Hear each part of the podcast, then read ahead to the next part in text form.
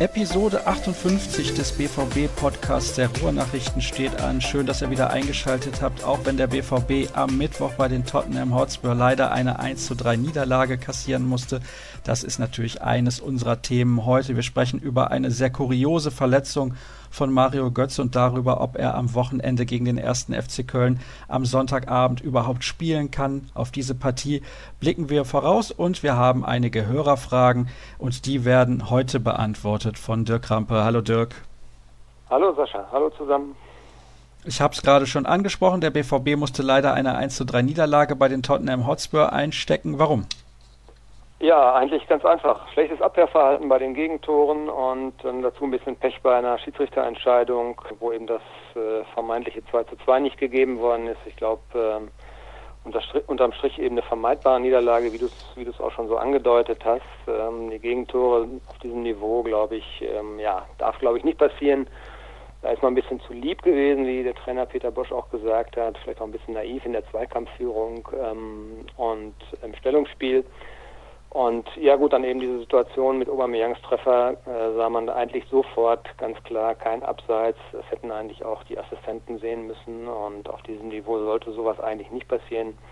Wer weiß, wie dann das Spiel weitergelaufen wäre, das wäre das 2 zu 2 Jahr gewesen. Ähm, ja, unterm Strich ein gebrauchter Abend für Borussia Dortmund und eine ja, unglückliche Niederlage und ein äh, ja, unnötiger schlechter Start in diese Gruppenphase da ist extrem viel zusammengekommen in dieser Partie, finde ich, was dann bei Borussia Dortmund ja. nicht funktioniert hat, gerade bei den Gegentoren. Ja, gut, also das ist ja bekannt, dass er äh, seine Mannschaften sehr, sehr offensiv aufstellt und hoch äh, stehen lässt. Und das ist gerade beim 0 zu 1 natürlich dann zum Verhängnis geworden. Ähm, Lukas Piszczek als eigentlicher äh, Rechtsverteidiger in der Viererkette macht vorne den Fehlpass fast, ich glaube in der Höhe der gegnerischen 16er Linie war das ja. Und ja, dann kommt der lange Ball und dann steht Sokrates erst schlecht und leitet, leistet dann eben nur Begleitschutz. Äh, ich weiß nicht auch, ob Ulmer Topak vielleicht hätte ein bisschen nach innen rücken müssen, ein bisschen verschieben müssen, und, um ihm dann zu helfen. Ja, und ganz am Ende dann äh, auch äh, Roman Bürki sah dann nicht so gut aus. Der Ball kommt zwar aus sehr, sehr kurzer Distanz mit ziemlicher Wucht. Ich glaube, äh, war schwierig dann noch die Reaktion zu zeigen, aber er macht eben die kurze Ecke auf, die Sahne ist. Da darf der Ball eigentlich nicht durch. Das äh, so ähnlich ist das zweite Tor ja dann auch gefallen und ähm, ja, wie du schon sagst, sehr, sehr viel äh, negativ zusammengekommen und alles in einem Spiel und äh, ja, das führt dann auf diesem Niveau eben auch dazu, dass man eben so ein Spiel verliert. Früher und wahrscheinlich jetzt auch immer noch heißt es in der Kreisklasse kurze Ecke, Torwart-Ecke. Deswegen müssen wir explizit auch gegen nicht gegen Roman Bürki, über Roman Bürki sprechen, um Gottes Willen. Also es ist ja ganz klar, das sind Situationen, die er sich wahrscheinlich zurückwünscht. Allerdings finde ich auch, das waren zwei perfekte Schüsse in dieser Situation. Das erste Tor von Son, also den trifft er einen von 50 oder 100 so und Kane trifft den auch so, dass der halt da genau reingeht mit diesem Effet dann, ich meine, er hätte den Innenpfosten noch berührt. Die sind auch verdammt schwer zu halten. Aus meiner Sicht kannst du da als Torhüter nur schlecht aussehen.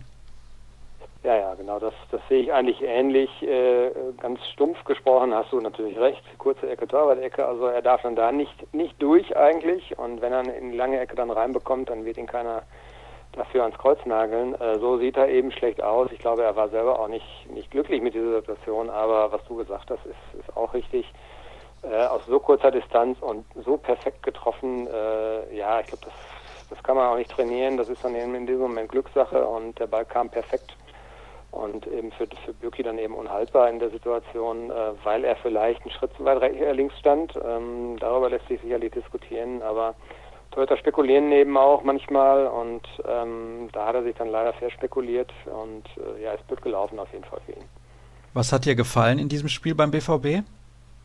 Eigentlich, dass sie sehr, sehr große Dominanz ausgeübt haben, dass sie daraus auch Chancen kreiert haben, dass mehr Tempo im Spiel war als noch am Samstag in, äh, in Freiburg. Es gab dann ja in der, im weiteren Verlauf, also die Antwort kam ja postwenden mit dem sehr, sehr schönen Tor von Jamolenko und ähm, trotz des Rückstands eben dann auch weiter äh, Kopf nicht hängen lassen. Sie haben gut nach vorne gespielt, gut kombiniert. Ähm, das fehlte dann so im letzten ja, Drittel, wie man so schön sagt, vielleicht auch sogar einfach auf den letzten fünf Metern fehlte so ein bisschen die Genauigkeit. Ich äh, denke da an die beiden äh, Konter über Außen, einmal links Pulisic, der dann quer spielt. Da kommt der Verteidiger mit dem langen Bein noch so eben ran. Das war, glaube ich, eigentlich fast optimal gespielt.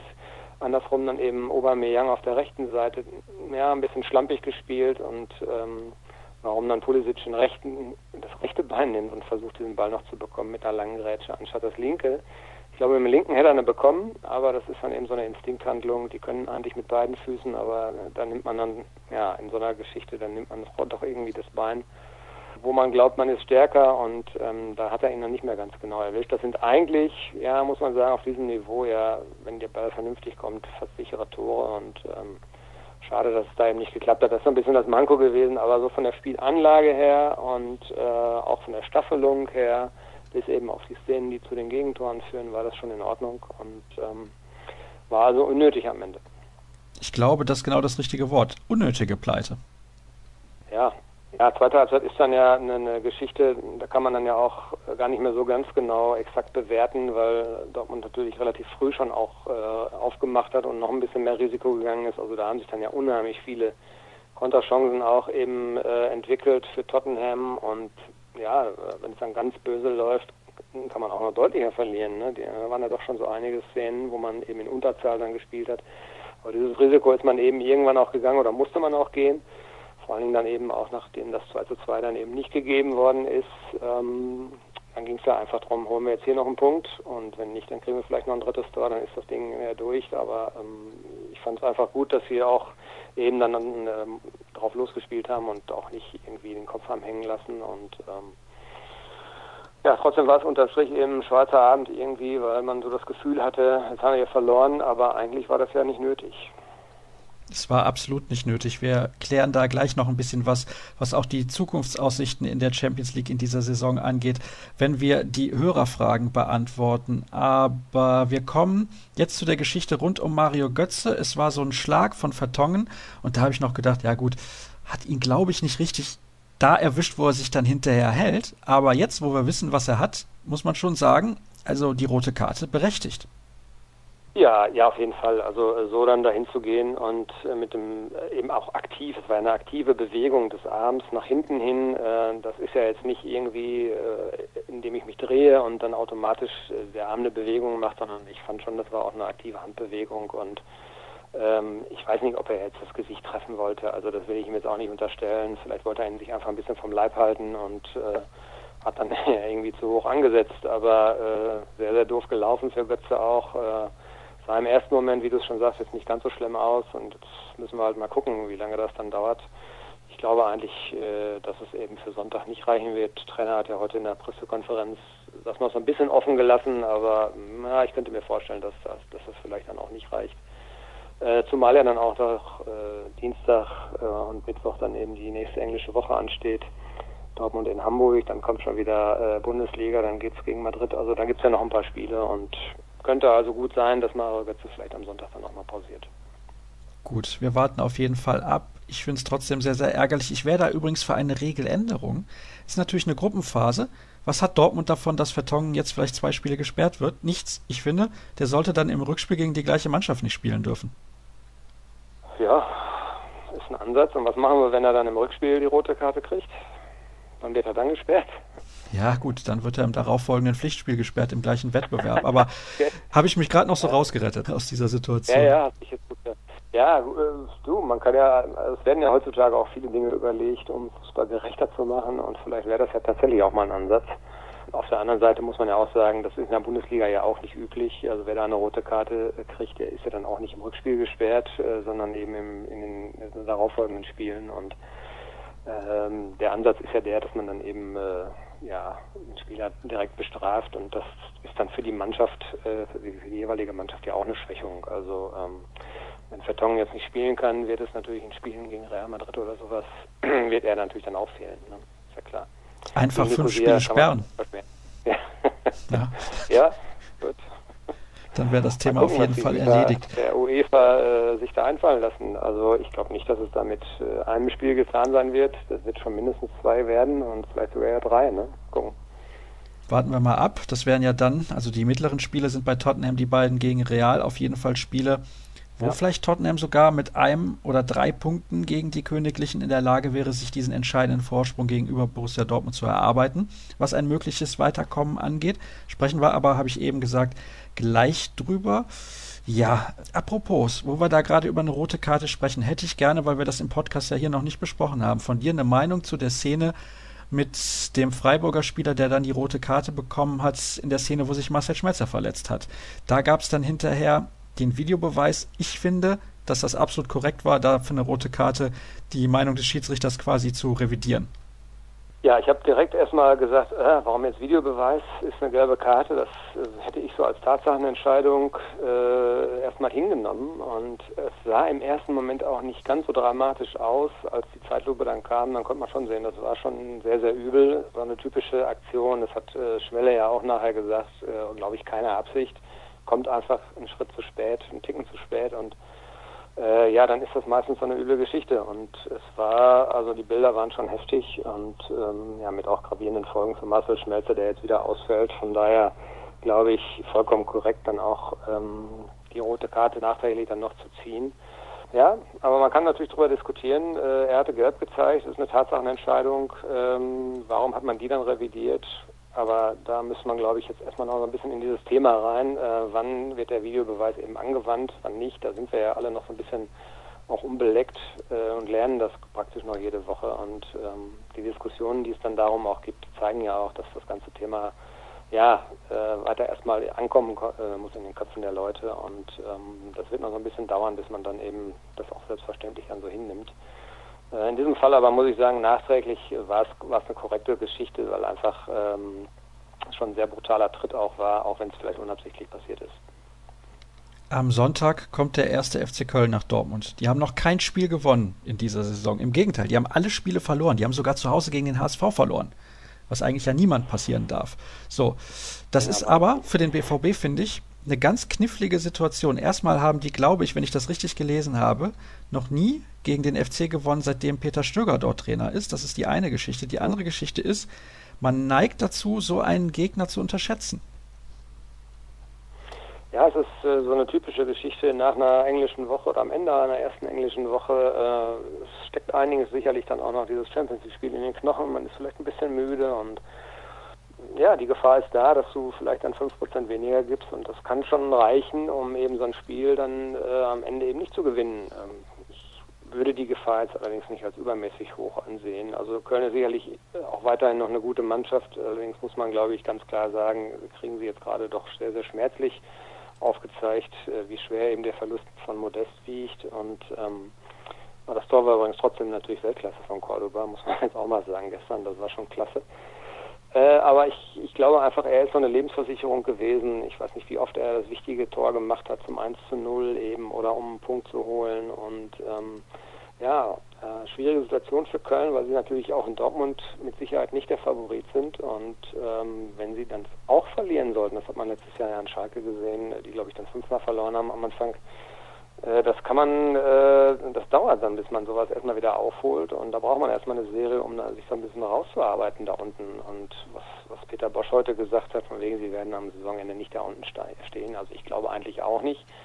Aber äh, wenn man erstmal in so einer Negativspirale drin ist, ist es eben auch sehr schwierig. Von daher Köln glaube ich, mindestens äh, äh, auch so unter Druck wie Dortmund. Also die können jetzt nicht einfach dahin fahren und sagen, okay, dann gewinnen wir eben ab nächste Woche. Dortmund ist jetzt nicht unbedingt ein Spiel, was wir gewinnen müssen. Das wäre vielleicht unter normalen Umständen, aber im Angesichts äh, der, der Tabellensituation ist es für sie eben auch ein wichtiges Spiel. Und ja, der BVB muss natürlich alles dran setzen, eben diese Heimserie, die sie haben, äh, fortzusetzen und ähm, ein Heimspiel gegen den 1. FC Köln muss man gewinnen, wenn man nicht frühzeitig jetzt wieder an Boden verlieren will. Und ähm, im Moment läuft es ja gut. Dortmund vor, vor den Bayern, das gefällt ja jedem und äh, das soll nach Sonntag auf jeden Fall so bleiben.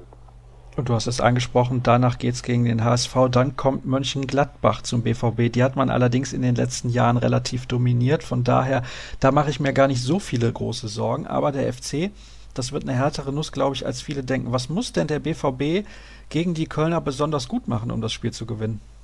Also ich glaube, äh, wenn man jetzt mal den Vergleich zum Freiburg-Spiel nimmt, äh, wo man eine Mannschaft hatte, die sich ja extrem äh, nach der nach der roten Karte extrem auch hinten eingeigelt hat, Köln wird, glaube ich, auch versuchen, aus aus einer ganz massierten Abwehr zu kommen und dann eben Nadelstiche zu setzen im Konterspiel. Und da braucht man einfach mehr Variabilität und mehr Tempo im eigenen Spiel. Und das äh, sah ja sehr, sehr nach Handball aus, was da am Samstag in Freiburg los war. Und ähm, ja, ohne Inspiration, ohne Ideen und das ist, glaube ich, so ein bisschen der Schlüssel. Also man muss einen Überraschungsmoment äh, irgendwie versuchen zu kreieren. Man muss auf jeden Fall mit, mit viel Tempo spielen, Ball schneller laufen, viel schneller laufen lassen, als es am Samstag der Fall war. Das ist eben in, in äh, London schon deutlich besser gelungen. Und äh, ich glaube, dann ergeben sich automatisch irgendwann Räume, dann ergeben sich Chancen und dann fallen auch Tore. Na gut, dann hoffe ich mal, dass das alles so funktionieren wird. Du erwartest dann auf jeden Fall Götze nicht im Kader, wie ich das eben herausgehört habe. Wie sieht es aus mit Julian Weigel? Ja, ich glaube, er gehört zu, wird zum Kader gehören. Das hat der Trainer ja heute auch äh, so angedeutet in der Pressekonferenz. Er ist ab sofort dabei und ich weiß nicht, äh, er hat einen 45 Minuten Einsatz bei der U23 hinter sich. Ob das jetzt schon der Härtetest war, Bosch hat so ein bisschen angedeutet, dass Weigel danach wohl gemerkt hat, dass eben Spiel und Training dann doch noch was anderes ist, selbst wenn es in der Regionalliga ist. Ähm, vielleicht ist er noch nicht ganz so weit, vielleicht sitzt er dann erstmal nur auf der Bank und man wird gucken, wann man eine Möglichkeit findet, ihn eben wieder auch reinzuwerfen. Aber äh, er wird sicherlich in den nächsten Wochen jetzt seine Spielanteile bekommen, äh, weil Nuri Schein ja auch durchgespielt hat die ganze Zeit. Also ich glaube, auch der braucht mal irgendwann eine Pause. Und äh, also ich freue mich auf Weigel, dass er wieder da ist, weil äh, ja, man hat ihn schon vermisst auch im, im Dortmunder Spiel, muss man ganz klar sagen, auch wenn Nuri Schein es jetzt sehr, sehr gut gemacht hat. In der Tat, er hat sehr, sehr gut gespielt. Wird interessant zu sehen sein, wie Julian Weigel wieder in die Mannschaft findet. Wir haben viele Hörerfragen, deswegen starten wir jetzt direkt damit durch. Flo würde gerne wissen, warum gibt man Sobetic keine Chance? Bin außer Batra mit den anderen Innenverteidigern sehr unzufrieden und Dahut auf Dauer Stammspieler?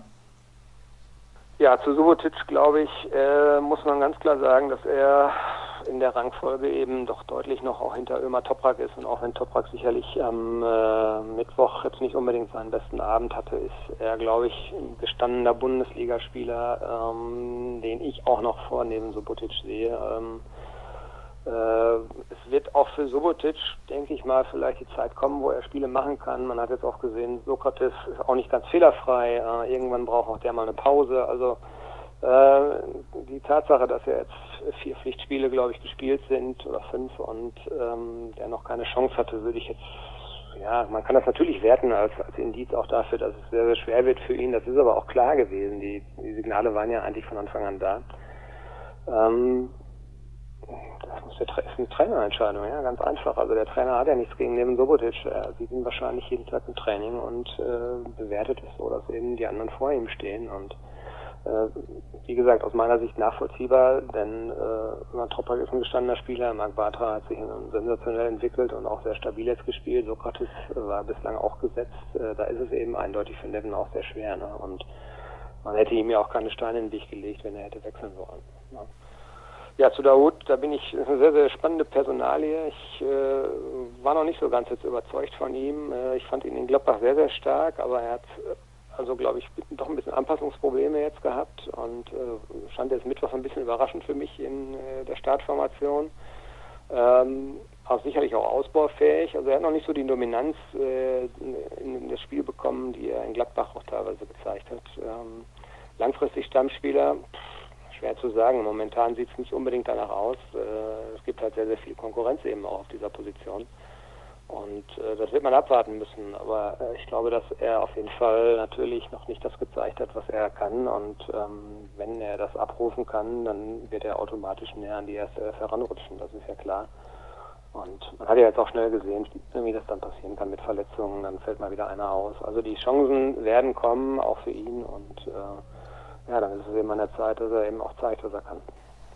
Malte fragt, drei Siege, ein Unentschieden, eine Niederlage, ist das wirklich ein Fehlstart? Ich weiß jetzt nicht, wer von einem Fehlstart gesprochen hat. Du vielleicht, Dirk? Nee, habe ich nicht. Würde ich auch so als einen Fehlstart jetzt nicht bezeichnen. Fehlstart bezog sich dann vielleicht auf Champions League. Da kann man da durchaus von sprechen, denn dieses Spiel gegen Tottenham war ja nun auch vorab so ein bisschen äh, ausgerufen, eben als die Partie, die darüber entscheiden könnte, oder das Duell, äh, das darüber entscheiden könnte, wer als Gruppenzweiter äh, weiter in der Champions League bleiben darf. Ähm, wenn man jetzt mal davon ausgeht, dass Real Madrid Gruppensieger wird. Aber auch die werden sicherlich nicht äh, alle äh, Spiele äh, einfach so gewinnen. Von daher es gibt genügend Chancen, noch Punkte zu holen. Allerdings ist so ein Spiel dann gegen Tottenham auch gerade 3-1 ein doofes Ergebnis. Muss man zu Hause jetzt schon mit zwei Toren Unterschied gewinnen, um den direkten Vergleich dann für sich zu haben. Also da kann man schon vom Fehlstart reden. Äh, aufs Gesamtbild bezogen würde ich nicht von einem Fehlstart sprechen. In der Bundesliga ist man noch ohne Gegentor geblieben jetzt bislang und äh, im Pokal, ja gut, das war jetzt ein Verbandsligist, glaube ich. Ähm, da kann man sich ja eigentlich auch als höherklassiger Verein äh, nicht gerade, da kann man sich ja eigentlich nur blamieren und das äh, hat Dortmund aber doch relativ souverän noch vermieden, ganz glatt weitergekommen. Wüsste nicht, warum man da jetzt vom Fehlstart reden sollte. Die Hörer haben da übrigens, was ich sehr interessant finde, dann direkt untereinander diskutiert. Und eine Aussage von Herbie bezieht sich auf die Champions League. Er schreibt dann auch, das hat sich wahrscheinlich auf die Champions League bezogen mit dem Fehlstart. Man muss jetzt gegen Real zu Hause und auswärts natürlich auch in den beiden Spielen gegen Apoel und in dem Heimspiel gegen die Spurs zusammen mindestens zehn Punkte holen und am besten noch das direkte Duell gegen Tottenham gewinnen. Das wird verdammt schwer. Ja, wird es, zumal man ja immer damit auch noch rechnen muss, dass Tottenham auch so in, so Spielen gegen Real vielleicht mal was holt. Ja, das ist ja auch nicht ausgeschlossen. Faustformel ist ja eigentlich immer Heimspiele gewinnen und dann noch äh, irgendwie auswärts irgendwo was holen. Dann hätte man ja auf jeden Fall die zehn Punkte. Äh, wenn man alle Heimspiele gewinnt und in Nicosia gewinnt, hat man zwölf. Dann müsste man eigentlich mit weiterkommen. Aber das ist eine knifflige Geschichte. Ähm, wenn man jetzt mal überlegt, so ein Heimspiel gegen Real Madrid kann verloren gehen, dann äh, spielt Tottenham gegen Nicosia und hat auf einmal dann sechs Punkte vor. Und den direkten Vergleich äh, ja auch schon zu 60, 70 Prozent vielleicht in der Tasche. Das wird dann richtig schwierig. Ja. Aber ich würde mal einfach sagen, jetzt erstmal Nerven bewahren und Dortmund hat gegen Real Madrid zu Hause immer gut ausgesehen. Sie haben sie immer auch vor Probleme gestellt und Real hat in Dortmund noch nicht gewonnen und ich sehe das auch nicht, dass es in zwei Wochen dann unbedingt so der Fall sein dürfte. Ja, und da Real eine Mannschaft ist, die auch mitspielt, kommt das dem BVB gerade mit diesem Gegenpressing wahrscheinlich dann doch relativ entgegen, finde ich ja. zumindest. Wobei es natürlich auch gefährlich ist, das lädt die eventuell beste Kontermannschaft der Welt dann auch zu kontern ein, wobei Tottenham auch verdammt gut gekontert hat, das muss man auch dazu sagen. Dann mal gucken, was haben wir denn hier noch? Ah ja, diese Diskussion ging weiter und dann hieß es, die Spielanlage ist wie 2014, 2015, pressen super hoch stehen und null Plan bei Ballbesitz. Warum sind denn die Leute so kritisch? Gute Frage, müsstest du die Leute fragen. Also äh, vielleicht sind sie ein bisschen verwöhnt, ich weiß es nicht. Ähm, ich glaube, es ist vollkommen normal, dass äh, eben auch Schwankungen gibt im, äh, in der eigenen Leistung und ich äh, wüsste auch keine andere Mannschaft, die über ja dann im Endeffekt ja fast 50 Pflichtspiele immer auf höherem Niveau und auf höherem Level gespielt hat. Also ein paar Ausreißer sind sicherlich immer mal dazwischen. Äh, Freiburg fand ich auch jetzt so ein bisschen ernüchternd, muss ich sagen. Und ähm, Tottenham war jetzt natürlich vom Ergebnis ja auch nicht gut. Aber äh, ja, wo, wo, worüber reden wir denn da? Also dann lass uns doch mal darüber reden, was bei Bayern München gerade los ist. Ne? also äh, ich glaube, das Jammern auf hohem Niveau ähm, Dortmund kann sich sicherlich noch oder muss sich sicherlich auch steigern, insgesamt gesehen. Und ähm, äh, man muss auch vielleicht mal sagen, dass die äh, ersten drei Spiele jetzt mit dem Pokalspiel eingerechnet und dann Wolfsburg und dann auch Hertha, das waren jetzt nicht unbedingt Gegner, die äh, den BVB bis an die Leistungsgrenze gezwungen haben. Äh, vielleicht ist das so der Ansatz, äh, wo einige, einige Leute dann vielleicht ein bisschen Sorgen haben, weil einfach dann in dem Spiel jetzt äh, gegen Tottenham, wo man an die Grenze gehen musste, wo dann eben auch äh, eine Ernüchterung dann da war. Aber ich äh, mache mir jetzt generell erstmal noch mal keine Sorgen. Ähm, ein Punkt, den ich so äh, für mich jetzt schon mal so überlegt habe, ich fand, dass äh, äh, Peter Bosch vielleicht auch schon in London hätte er jetzt nicht unbedingt personell, sondern einfach vom, vom taktischen Auftreten reagieren müssen, nachdem man dann nach 15 Minuten ja schon wieder 2-1 hinten lag. Einfach vielleicht mal ja, einen Gang rausnehmen, vielleicht mal äh, die Außen nicht so ganz hoch stehen lassen, vielleicht mal ein bisschen mehr auf Sicherung. Ähm, da habe ich so ein bisschen das Gefühl gehabt. Ich habe es ja noch im Fernsehen gesehen, von daher kann das vielleicht auch trügen, dieser Eindruck, aber ähm, da habe ich so ein bisschen das Gefühl gehabt, ja, da vielleicht mal als Trainer eingreifen und vielleicht mal sagen, okay Jungs, wir haben jetzt innerhalb von einer Viertelstunde zweimal ein Gegentor kassiert, auf eine ziemlich dumme Art und Weise äh, jetzt fahren wir mal ein bisschen zurück und äh, versuchen erstmal dieses Spiel in den Griff zu bekommen. Äh, das ist äh, der Mannschaft ja dann eigentlich auch gelungen. Ähm, und ähm, von daher, ja, müssen wir jetzt mal ab. Also ich habe noch, ich habe noch keinen Anlass, so jetzt für mich äh, da total negativ zu sein. Also warum? Das ist auch die Frage von Andreas, der fragt nämlich, ist die Taktik nicht zu riskant und bezieht sich auch auf die CL-Gruppe. Ich finde, dass es gut ist, wenn die Mannschaft so spielt und wenn sie da auch Fehler macht, denn so lernt sie schneller, das System von Bosch richtig umzusetzen, ist zumindest meine Meinung. Wenn du das dann immer irgendwie änderst und was Neues ausprobierst, er hat halt seine klare Idee von Fußball in diesem 4-3-3. Er möchte offensiven Angriffsfußball spielen, der die Leute auch mitnimmt und mitreißt. Ich finde das gar nicht so schlecht. Ich finde auch, dass man wegen 15 schlechten Minuten mit blöden Zweikämpfen nicht unbedingt die Taktik sofort über den Haufen werfen sollte. Nee, muss man sicherlich nicht. Am Ende des Tages zählt immer das Ergebnis. Da kann man sich, das ist ja genau so eine, wir haben, wir haben vor dem Anpfiff darüber diskutiert, wow, was macht er denn jetzt? Warum wechselt er denn fünfmal? Er hätte zweimal wechseln müssen. Und wir hatten vielleicht, also ich hatte insgeheim diesen Wechsel Kagawa Götze, habe ich mir schon gedacht, ja, könnte vielleicht so sein, weil einfach Götze auch lange weg war und hat jetzt äh, alle Spiele gemacht, wenn auch nicht über die volle Zeit. Aber dann wechselt er gleich fünfmal. Und dann gab es bei uns auch im Büro natürlich Stimmen, wo dann welche sagen, warum denn dieses Risiko, warum denn auf einmal Toljan, der noch gar nicht lange bei der Mannschaft ist. Äh, und ähm, haben wir schon gesagt, am Ende des Tages wird es so sein, das Ergebnis wird darüber richten, ob das vernünftig war oder nicht. Und äh, klar ist die Kritik natürlich lauter, wenn es dann in die Hose geht. Das gleiche gilt für die Taktik.